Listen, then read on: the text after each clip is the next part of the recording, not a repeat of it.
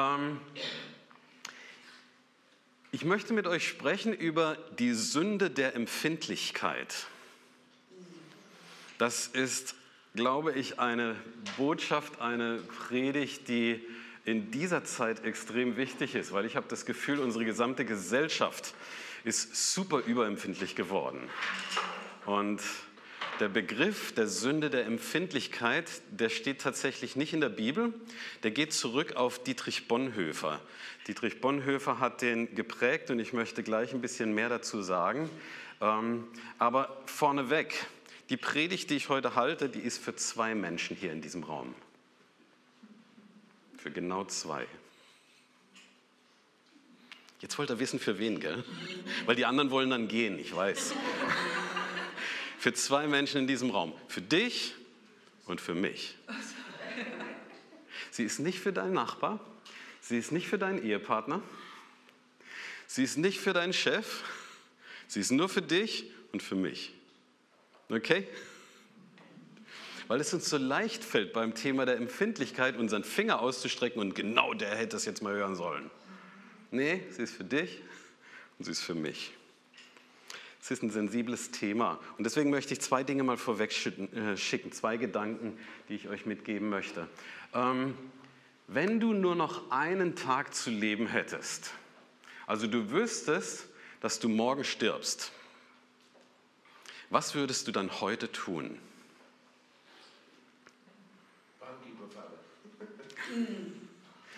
Wenn du nur noch einen Tag zu leben hättest, du wüsstest, morgen sterbe ich, was würde ich heute tun?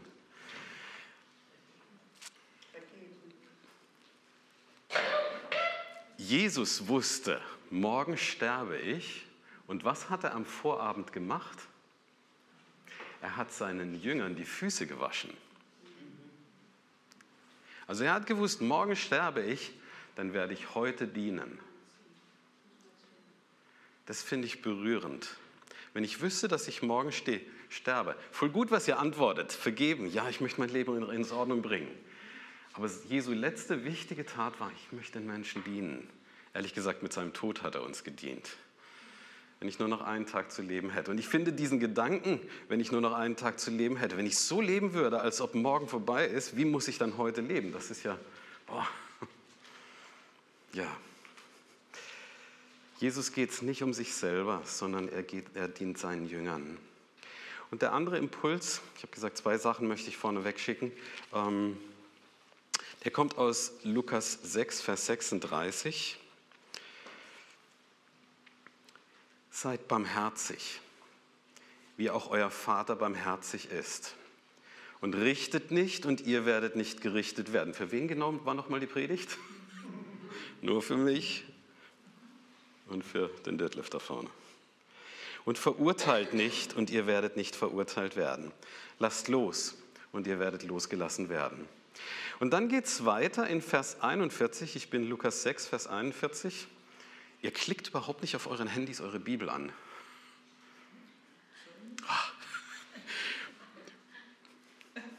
Ihr seid Baptisten, ihr müsst eine Bibel dabei haben. Lukas 6, Vers 41. Was siehst du aber den Splitter, der in deines Bruders Auge ist, den Balken aber, der in deinem eigenen Auge ist, nimmst du nicht wahr? Habt ihr schon mal gelesen? Ne?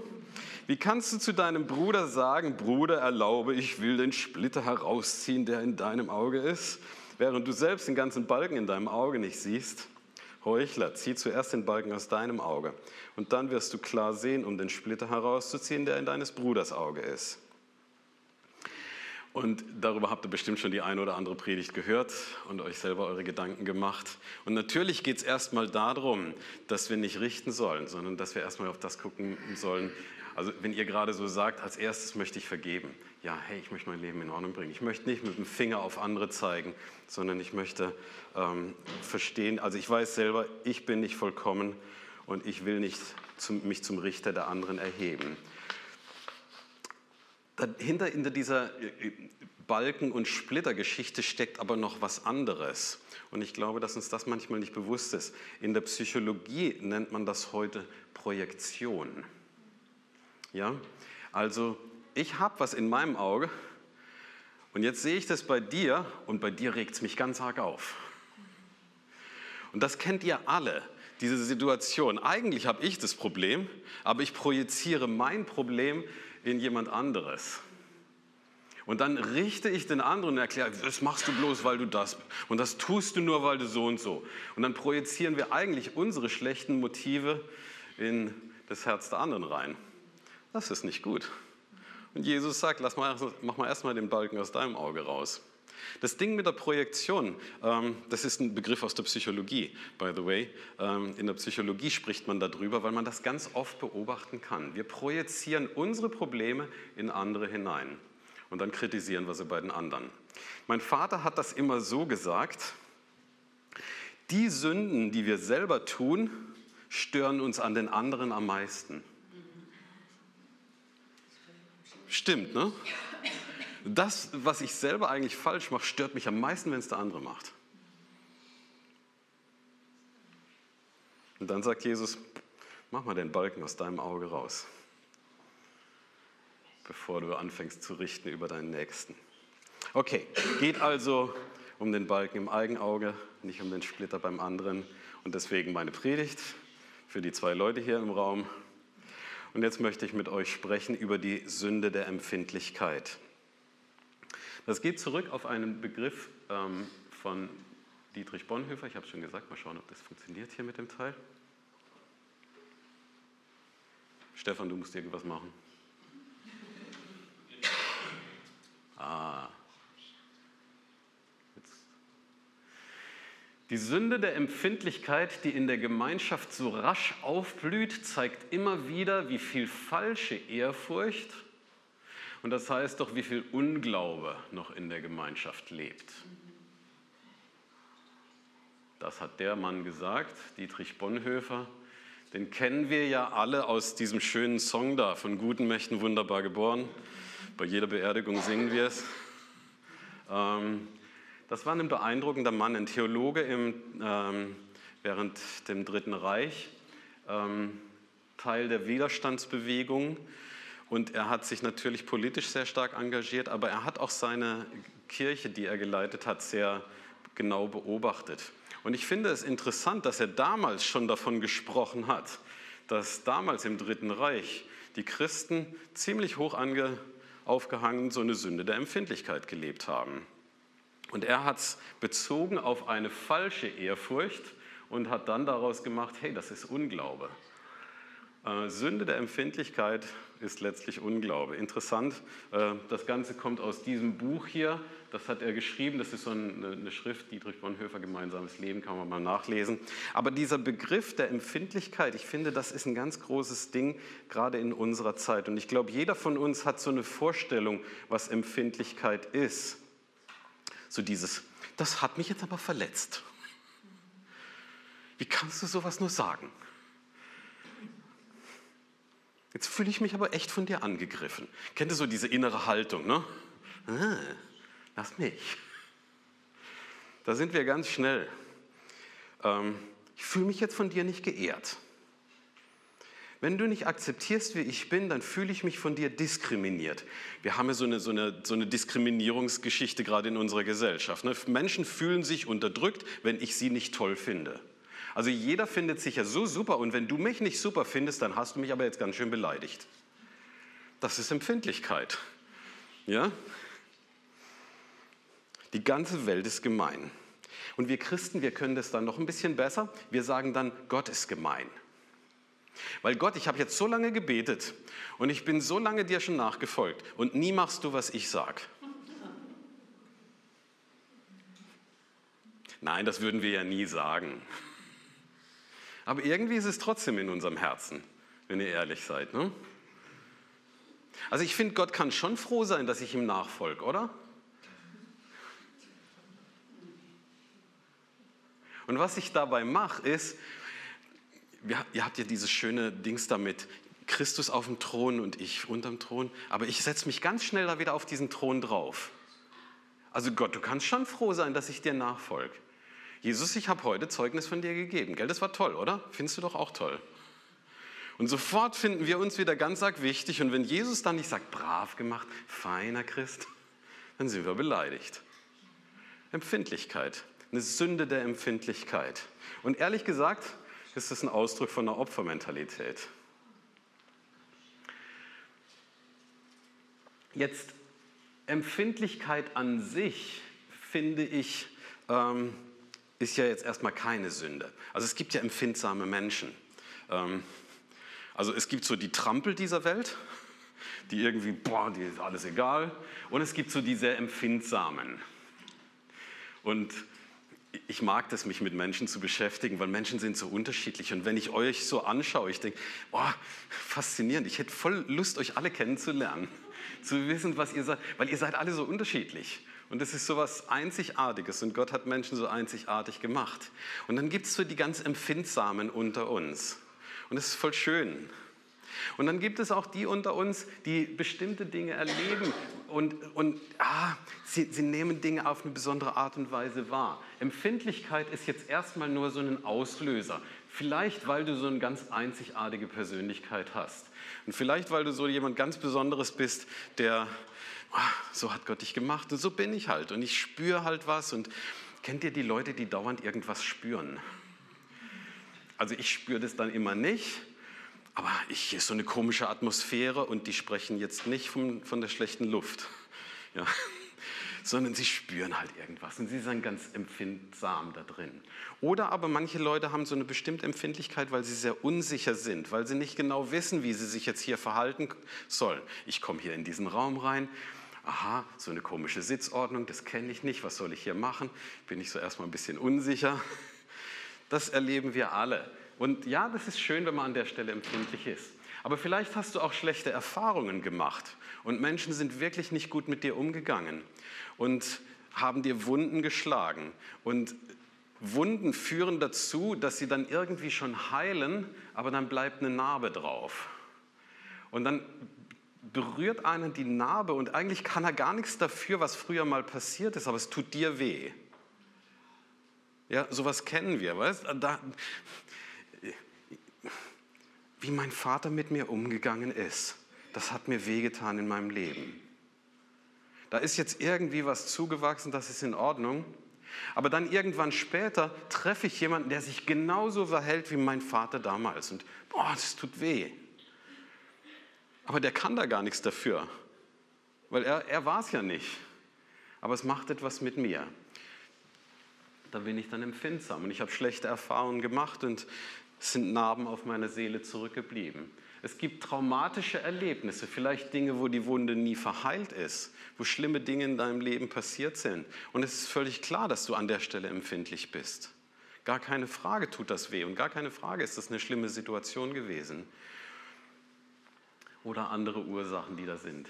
Ich finde, die Empfindlichkeit an sich ist nicht die Sünde. Okay? All, dass all diese Dinge in deinem Leben passiert sind, dafür kannst du ja nichts. An welcher Stelle wird es zu einer Sünde? Wir müssen die Wurzel davon mal anschauen. Die Wurzel von dieser Sünde der Empfindlichkeit.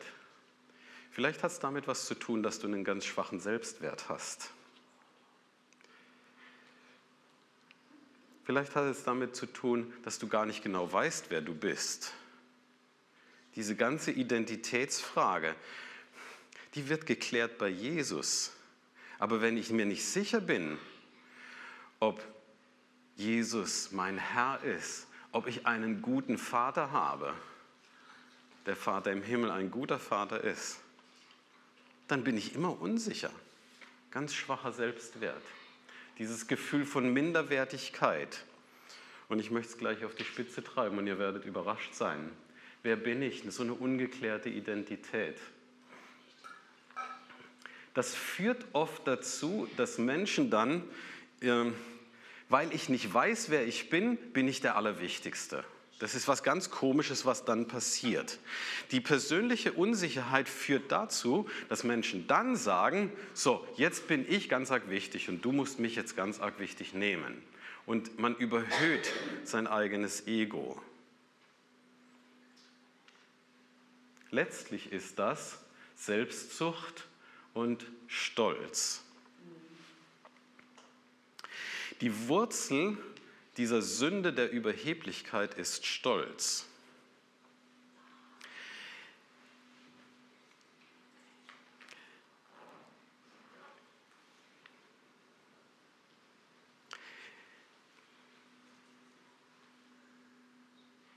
Habt ihr schon mal darüber nachgedacht, warum bei der Christopher Street Day, das ist diese Parade von den äh, Schwulen und Lesben, die so ihre Aufzüge machen, Umzüge machen, wie nennen die das? Also als guter Baptist muss man das nicht wissen. Sie nennen das Pride Parade, zu Deutsch die Parade des Stolzes. Und das ist ein spannender Gedanke. Die ganze Thematik beispielsweise hinter diesem LGBT-Zeugs, Lesben, Schwul und so weiter, dahinter steht immer, ich bin anders als alle anderen und ihr müsst mich anerkennen. Und wenn ihr mich nicht anerkennt, dann diskriminiert ihr mich, weil ich bin wichtig und mit großem Stolz stehe ich jetzt auf, ziehe mich komisch an und laufe durch die Stadt. Und dann nennen sie das Pride Parade. Die Wurzel der Sünde der Empfindlichkeit ist Stolz. Und das muss man sich mal tief sacken lassen. Jetzt ist das natürlich aus unserer Perspektive eine ganz komische Situation und das ist so ein bisschen ein Extrem. Aber jetzt mal wieder zurück. Tatsächlich Überall an diesen Stellen, wo ich so pörne, hast du mich aber verletzt, dann ist eigentlich die Wurzel dahinter, ich bin so wichtig und du hast nicht anerkannt, wie wichtig ich bin. Und eigentlich ist das, was dahinter steht, Stolz. Versteht ihr das? Hier in diesem Gottesdienst machen die das gar nicht so, wie ich das will. Ich fühle mich sehr gestört davon, dass die ein englisches Lied gesungen haben. Jetzt bin ich aber ganz unangenehm berührt. Die Wurzel davon ist Stolz. Ist ein bisschen gemein, dass ich das jetzt hier predige, gell? Aber ich habe euch wirklich lieb. Obwohl ich euch noch gar nicht kenne. Aber ich kenne Jesus und der hat euch richtig lieb. Also habe ich euch auch lieb. Aber Jesus möchte, dass wir da rauskommen. Jesus hat sich diese Sünde der Empfindlichkeit nicht geleistet. Und ehrlich gesagt, diese Sünde der Empfindlichkeit ist ein Beziehungskiller. Etwas, was Beziehung zerstört als Ehepartner. Also bei uns wäre das natürlich nie so und bei euch ja auch nicht. Aber kennt ihr so diese Situation? Du bist verheiratet und dein Ehepartner hat was gemacht, was dir nicht passt. Und dann sollst du abends dich miteinander wieder ins Bett legen und dann, äh, bleib mal bitte da drüben geh mal auf Distanz. Und das machst du nicht nur im Ehebett, das machst du überhaupt in deinem Leben. Du gehst auf Distanz. Das hat mich jetzt aber verletzt. Das musst du jetzt erstmal, du musst jetzt erstmal wieder Buße tun. Die Sünde der Empfindlichkeit führt immer zu Trennung. Sie führt dazu, dass ich mich über den anderen erhebe, das hat was mit Stolz zu tun, und sie, hat, sie führt dazu, dass wir Beziehungen zerbrechen. Da kann übrigens Deutschland so viele Antidiskriminierungsgesetze etablieren, wie sie wollen. Damit wird niemals Beziehung hergestellt. Ja? Ohne da jetzt allzu sehr ins Politische zu gehen. Aber irgendwie leben wir gerade in einer Gesellschaft, die dieses Antidiskriminierungsding eigentlich komplett basiert auf dieser Sünde der Empfindlichkeit. Menschen fühlen sich empfindlich berührt und jetzt muss man ein staatliches Gesetz etablieren, was dafür sorgt, dass die Menschen mich wieder anerkennen. Das wird niemals Beziehung herstellen.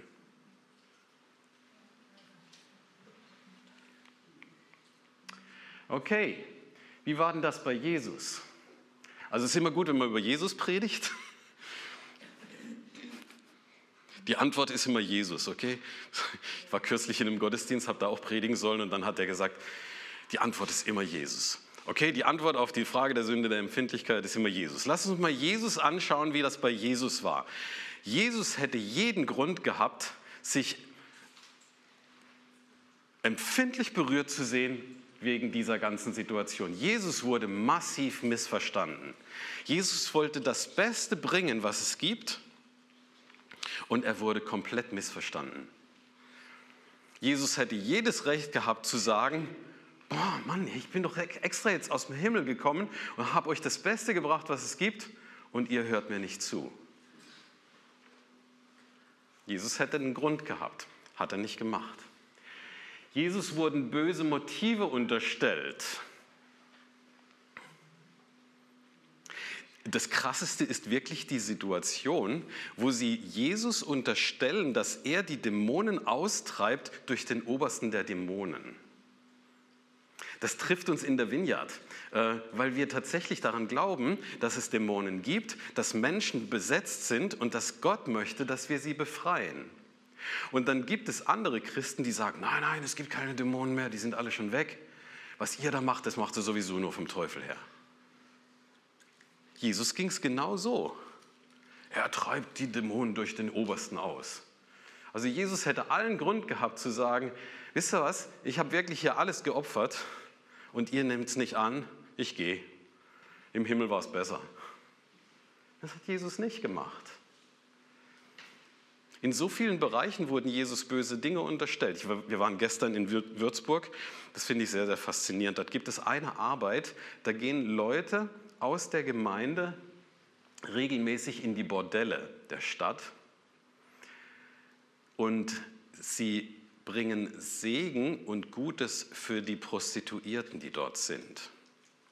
Das finde ich eine richtig krasse Arbeit. Sie nennen die Arbeit unbezahlbar. Weil die Prostituierten dort verkaufen ihren Körper gegen Geld und dann gehen die Christen dorthin und sagen, dein Leben ist so einzigartig und es ist nicht bezahlbar und dann dienen sie ihnen. Was hat Jesus gemacht? Wie ist Jesus mit Prostituierten umgegangen? Der hat die geliebt und er ist ihnen ganz nahe gekommen. Und was haben die Christen gesagt? Also damals waren es ja nicht die Christen, sondern die Schriftgelehrten und die Pharisäer. Jo, der hängt mit den Sündern ab. Jesus wurde massiv böse Motive unterstellt. Seine Motivation war Liebe. Jesus wurde verletzt, körperlich und ich glaube seelisch auf jeden Fall. Weißt du, du heilst zehn Aussätzige. Und einer kommt zurück und sagt Dankeschön. Na toll. Weißt du, so in der Gemeinde, du hast jetzt schon zehnmal wirklich viele gute Sachen gemacht und keiner hat Dankeschön gesagt. Jesus hat jeden Grund gehabt, empfindlich zu reagieren. Seine engsten Jünger seine Freunde haben ihn nicht verstanden. Ja, ich werde ans Kreuz gehen. Nein, ja nicht. Ja doch, ich werde gekreuzigt werden. Nö, das wäre auf keinen Fall. Von einem seiner Jünger wurde verleugnet. Der Petrus, ne? Ich verrate dich nie. Er hat nicht lang gehalten. Ist übrigens derjenige, auf den er nachher seine Gemeinde gebaut hat. Ne? Auch krass. Also Jesus hat nicht gesagt, so, du hast es jetzt verkackt, darf man das sagen? In der Baptistengemeinde? Du hast es verbockt, okay, du hast es verbockt. Nie wieder? Nee, im Gegenteil. Jesus hat einen Prozess von Vergebung. Der weiß, wie Vergebung geht. Jesus wird verraten, sogar mit einem verlogenen Kuss. Ich meine, Kuss ist Ausdruck der Zärtlichkeit. Innigkeit, Intimität. Und dann kommt einer und gibt dir einen Kuss. Also ich kriege schon gerne welche von meiner Frau. was mein Enkel komisch findet.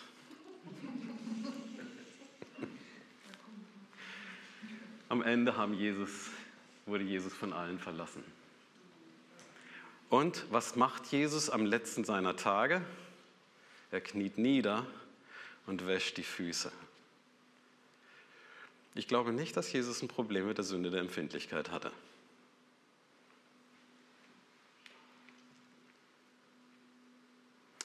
Vergebung. Jesus dient er reinigt, er vergibt schon im Voraus. Weil alles mit dem Verrat, das kam danach. Das ist ja das Verrückte. Also Jesus ist schon in der inneren Haltung von, ich weiß, dass er mich jetzt gleich enttäuschen werdet. Ich weiß, dass das jetzt gleich alles schiefgehen wird. Aber ich weiß, dass das Gottes Plan ist. Und ich vergebe schon mal jetzt. Und ein Leben so zu leben, dass ich damit rechne, dass Menschen mich verletzen werden, aber ich werde schon mal vergeben im Voraus. Boah, hey, von Jesus können wir wirklich was lernen.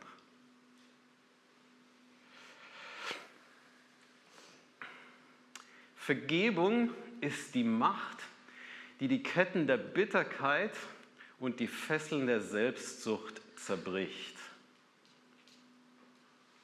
Darüber habt ihr bestimmt schon öfter nachgedacht. Wenn wir nicht vergeben, ähm, ist das ja nicht so sehr ein Problem für denjenigen, dem ich nicht vergeben habe, sondern es ist ein Problem für mich. Ja? Also jemand hat mir etwas Böses angetan, das vergebe ich dir niemals. Dann zieht der weg nach Nordrhein-Westfalen. Den sehe ich nie mehr, aber in meinem Herzen halte ich die Schuld fest und ich habe das Problem. Vergebung ist die Macht, die die Ketten der Bitterkeit und die Fesseln der Selbstsucht zerbricht. Nicht zu vergeben ist eine Kette und es macht mich bitter. Das wissen wir, aber es ist gar nicht so einfach. Jesus, ich will da raus, ich will nicht bitter werden. Und ich meine, die Bibel spricht viel von dieser Wurzel der Bitterkeit und wir wollen nicht zulassen, dass die unter uns Raum gewinnt. Der Schlüssel ist Vergebung. Und die Fesseln der Selbstzucht, Selbstzucht ist ja ein anderes Wort für Stolz. Ja, Selbstzucht heißt ja, ich drehe mich um mich selbst. Ich bin so süchtig nach mir selber. Ich finde mich selber so toll. Ist eigentlich Stolz. Ihr kennt ja alle Galater 5, Vers 22. Die Frucht des Fleisches und die Frucht des Geistes. Stolz steht in der falschen Liste, okay? Stolz steht in dieser Liste von der Frucht des Fleisches. Jesus, ich will da raus, ich will das nicht. Dieser Satz kommt von dieser Dame. Die kennt ihr noch.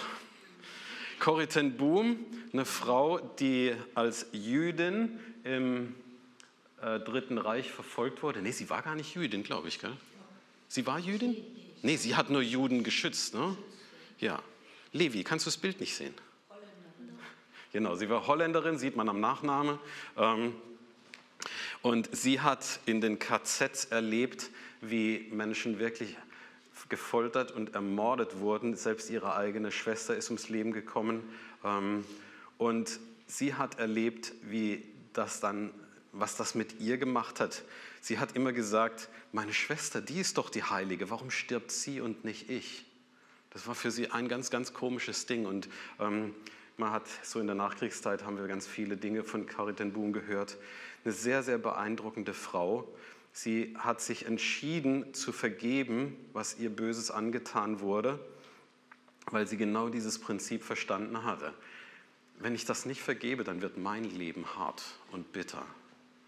Und diese Ketten, diese Fesseln werde ich nie los. Und so hat sie sich entschieden zu sagen, Jesus, ich will vergeben. Und ich glaube, eine der krassesten Situationen für sie war, ähm, wenige Jahre nach Kriegsende hatte sie einen Vortrag gehalten in München. Und bei diesem Vortrag sieht sie plötzlich in der Menge den KZ-Aufseher der sie gefoltert hat. Und dann kannst du lange über Vergebung sprechen.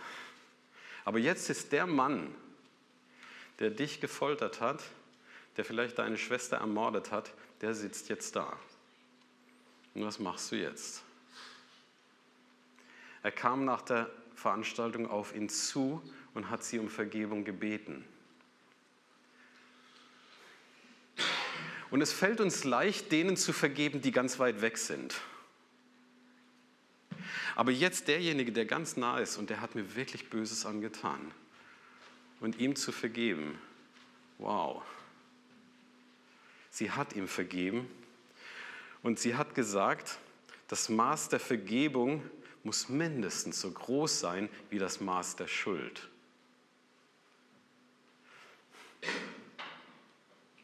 Das Maß der Vergebung ist mindestens so groß wie das Maß der Schuld, weil die Schuld war fürchterlich. Kann man das überhaupt vergeben? Sie hat ihm vergeben. Sie wurde übrigens hart kritisiert dafür, dass sie so eine Botschaft der Vergebung gebracht hat, weil Leute gesagt haben, das kann man nicht. Was da passiert, das ist so fürchterlich. Und ich meine, jetzt haben wir einen Krieg in der Ukraine. Was dort passiert, ist fürchterlich. Kann man das vergeben? Wir haben im Moment gerade jemanden aus unserer Gemeinde, der mit einem Team dort an, an der Front ist und der den Leuten hilft. Der Winter steht ja an. Sie haben für die Menschen dort äh, Brennmittel gekauft, Lebensmittel gekauft und bringen das gerade dorthin. Und es ist schon fürchterlich, wenn man das so sieht, was da gerade passiert. Noch krasser und noch aktueller die Situation gerade im Nahen Osten. Ähm, die Situation, die dort ist, hat ja angefangen mit diesen Gräueltaten von der Hamas. Und wenn du die Bilder gesehen hast von, von der Hamas, das ist ja fürchterlich, was man da gesehen hat. Und du merkst, boah, kann man das vergeben? Und weil jetzt mein Enkel da ist, male ich das nicht näher aus. Aber wir haben das ja vor Augen. Und mich hat das schon ganz schön getroffen. Und ich habe gemerkt, wenn ich das so sehe, was da passiert ist, wenn ich die Geschichten höre, wir haben eine Vineyard in Tel Aviv, ähm, die ganz unmittelbar betroffen ist davon.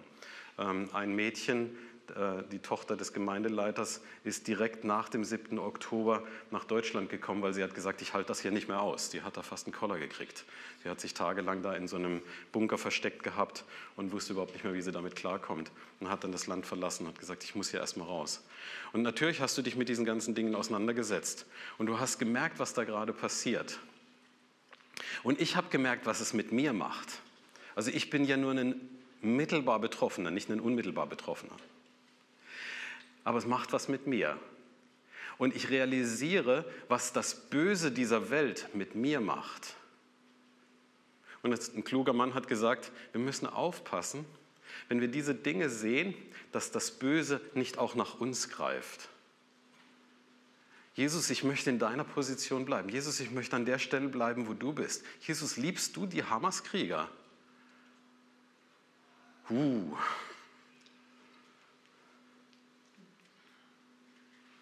Und ich kann das verstehen, dass Menschen dann sagen, boah, du kannst sowas nicht als Vergebung predigen.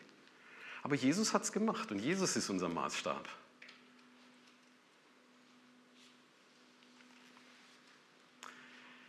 Vergebung ist die Macht, die die Ketten der Bitterkeit und die Fesseln der Selbstsucht zerbricht. Okay, das kommt gleich. Ähm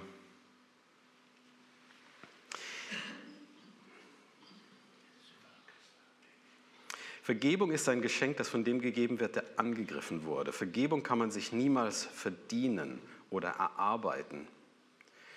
Aber das heißt, du kannst jemand einseitig vergeben, selbst wenn dein Gegenüber niemals Buße tut. Vergebung ist Gottes Geschenk an dich, hat ein kluger Mensch gesagt, Robert Reimer. Darf ich das nochmal vorlesen? Vergebung ist ein Geschenk, das von dem gegeben wird, der angegriffen wurde. Vergebung kann man sich niemals verdienen oder erarbeiten. Also ich kann nichts dafür tun, damit mir jemand vergibt. Das liegt immer in seiner Entscheidung. Das ist übrigens der Unterschied zwischen Entschuldigung und bitte vergib mir. Entschuldigung kennt ihr, ne? Entschuldigung, hat man ja, habe ich nicht gewollt. Das ist nur bei mir. Ob der andere mir vergibt, das kann ich nur erbitten bitte vergib mir. Und dann entscheidet der andere sich. Und umgekehrt genauso, ich kann Menschen vergeben, wenn, selbst wenn sie sich nicht entscheiden, sich zu verändern. Einem Menschen zu vergeben, hat Jesus Judas Ischariot vergeben? Spannende Frage. Spannende Frage. Es gibt so Fragen, bei denen habe ich das Gefühl, ich freue mich auf den Himmel, weil dann frage ich nach. Weil da werden die Fragen beantwortet. Das sagt die Offenbarung. Ne? Im Himmel wird es keine Fragen mehr geben. Äh, und ich glaube, es wird schon Fragen geben, aber wir werden Antworten bekommen. Deswegen wird es am Ende keine Fragen mehr geben. Und ich werde all diese Fragen stellen im Himmel. Jesus, wie hast du das gemacht? Wie bist du klargekommen mit der Situation? Jesus demütigt sich, Jesus vergibt. Und ehrlich gesagt, wir haben gerade davon gesprochen, die Sünde der Empfindlichkeit hat seine Wurzel im Stolz. Und ich glaube, dass Gott den Stolzen widersteht. Habt ihr schon mal gelesen? Petrus hat es gesagt, den Stolzen widersteht Gott, den Demütigen aber gibt er Gnade. Wenn wir wollen, dass Gott einen neuen Aufbruch in uns gibt, dann können wir uns Stolz nicht leisten, sondern wir müssen uns demütigen. Jesus hat sich gedemütigt. Und äh, genau, ja, jetzt bin ich, muss ich gleich aufpassen, wo ich lang gehe, weil das Spaß macht. Ähm, es ist also unsere Entscheidung, wie wir darauf reagieren, was jemand mit uns macht. Sünde der Empfindlichkeit war das Thema. Jemand hat mich irgendwie angegriffen. Reagiere ich aus meinem verletzten Stolz heraus oder reagiere ich anders? Wie lange darf man bei euch predigen? Haltet ihr es noch aus?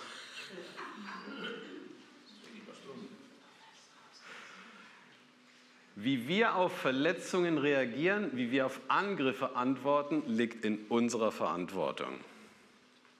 Okay? Ich mag das übrigens im Deutschen. Ähm, Antwort und Verantwortung hängt zusammen. Im Englischen funktioniert das auch für die unter uns, die Englisch verstehen. My response is my responsibility. Die Art und Weise, wie ich auf Verletzungen reagiere, liegt in meiner Verantwortung. Wie ich darauf antworte, liegt in meiner Verantwortung. Ähm, meine Tochter war mal sehr verblüfft über folgenden englischen Satz, der im Deutschen nicht so funktioniert. Deswegen habe ich ihn erstmal englisch hingeschrieben. Sie war unterwegs mit einer Freundin und sie hatten sich über irgendeine Situation unterhalten, die in der Gemeinde gerade sehr schlecht gelaufen war. Menschen hatten sich nicht gut verhalten und es hätte jeden Grund gegeben, sich angegriffen zu fühlen. Und dann sagt die Freundin im Auto, Offense is a choice. Und redet einfach so weiter. Und meine Tochter sagt, Moment, was hast du gerade gesagt? Offense is a choice, zu Deutsch, sich angegriffen zu fühlen, ist eine Entscheidung. Aha, ich habe gedacht, das ist ein Reflex. Nee, du kannst die Entscheidung treffen, ob du dich jetzt angegriffen fühlst oder nicht.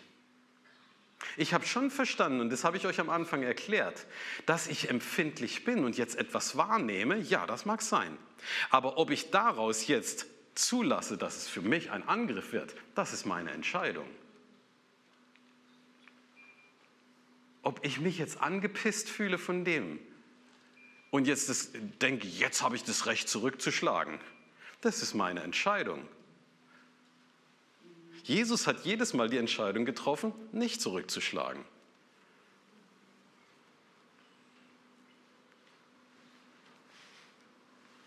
Geht es jetzt als Klimaanlage oder als Heizung?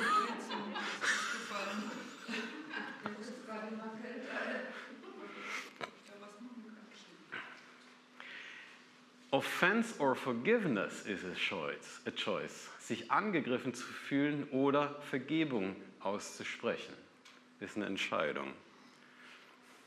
Also wir haben ja gelernt, wir sollten uns für Jesus entscheiden, damals als ihr das Gebet gesprochen habt. Es ist immer wieder neu eine Entscheidung, Menschen zu vergeben. Es ist immer wieder neu eine Entscheidung. Ja, es hat weh getan, dass ich verletzt wurde. Ja, und es tut mir weh, das schmerzt mich. Und das ist auch okay. Und es ist auch gut, jetzt den Schmerz nicht zu verdrängen, sondern sich bewusst zu machen, wie sehr das wehgetan hat. Aber nein, ich werde nicht zulassen, dass ich aus dem Schmerz heraus jetzt meinerseits Unrecht handle. Das ist eine Entscheidung. Gar nicht so einfach, gell? Weil natürlich hat es gerade Gefühle bei mir ausgelöst. Darf ich euch noch einen guten Satz beibringen? Ja. Gefühle sind wie Kinder. Man muss sie ernst nehmen, aber nicht alles machen, was sie sagen. Der ist gut, gell?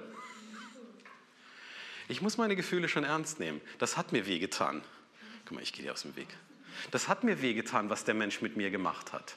Und das nehme ich schon ernst.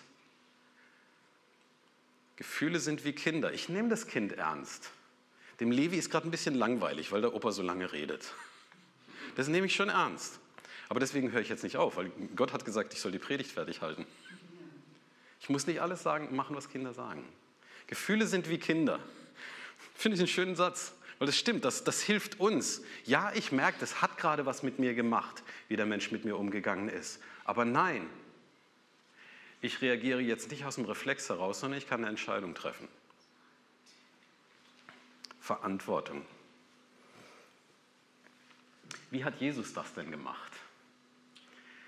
Nehmt mein Joch und lernt von mir. Ähm, die Bibelstelle kennt ihr alle. Und ihr seht, ich habe was Verwegenes getan. Und als guter Baptist darf man das ja gar nicht. Ich habe nämlich ein Satzzeichen verändert. Ihr habt ja alle gelesen in der Offenbarung, wer da nur einen einzelnen Strich dran verändert. Also ihr dürft Detlef jetzt auch rausschmeißen, weil ich habe Matthäus 11, Vers 29 minimal verändert. Ihr kennt den Bibelstelle alle auswendig. Matthäus 11, Vers 29. Kommt her zu mir, die ihr mühselig und beladen seid, und ich werde euch Ruhe geben. Nehmt auf euch mein Joch und lernt von mir, denn ich bin sanftmütig und von Herzen demütig, und ihr werdet Ruhe finden für eure Seelen, denn mein Joch ist sanft und meine Last ist leicht. Ähm, was habe ich Verwegenes getan? In meiner Elberfelder Bibel steht, nehmt auf euch mein Joch und lernt von mir Ausrufezeichen. Und ich habe das Ausrufezeichen ersetzt durch einen Doppelpunkt. Weil ich glaube, es gibt so viele Dinge, die wir von Jesus lernen können. Also echt, ich möchte so viel von Jesus lernen. Wie hat er das gemacht, wie, wie, er so mit Menschen umgegangen ist? Wie hat er das hingekriegt, dass er in, Jakobus 4, nee, in Johannes 4 wusste, wie er mit dieser Frau reden soll? Wie hat Jesus das hingekriegt, da mit den Pharisäern zu reden? Wann hat Jesus geredet? Wann hat er geschwiegen? Wann hat er sie angegriffen? Wann hat er Tische umgeschmissen? Also ich habe auch solche Reflexe, so Wohnzimmertisch. Scheiße, was läuft denn da? Wann hat Jesus Tische umgeschmissen und wann nicht? Jesus, ich möchte echt was von dir lernen. Es gibt nur eine einzige Stelle, wo Jesus sagt, ich will, dass ihr was von mir lernt. Und das ist diese hier. Es gibt so viele Dinge, die man von Jesus lernen kann. Jesus, wie heilt man die Kranken? Jesus, wie treibt man Dämonen aus? Und nur ein einziges Mal steht im Neuen Testament, dass Jesus sagt, lernt von mir.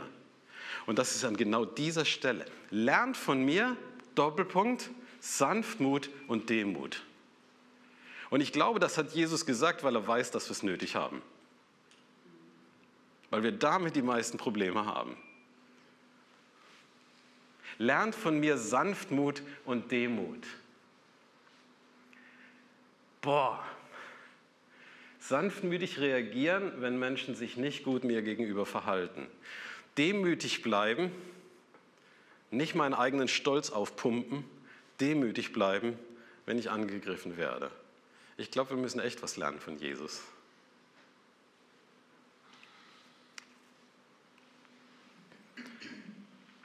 Das ist übrigens gut, weil dann werdet ihr Ruhe finden für eure Seelen.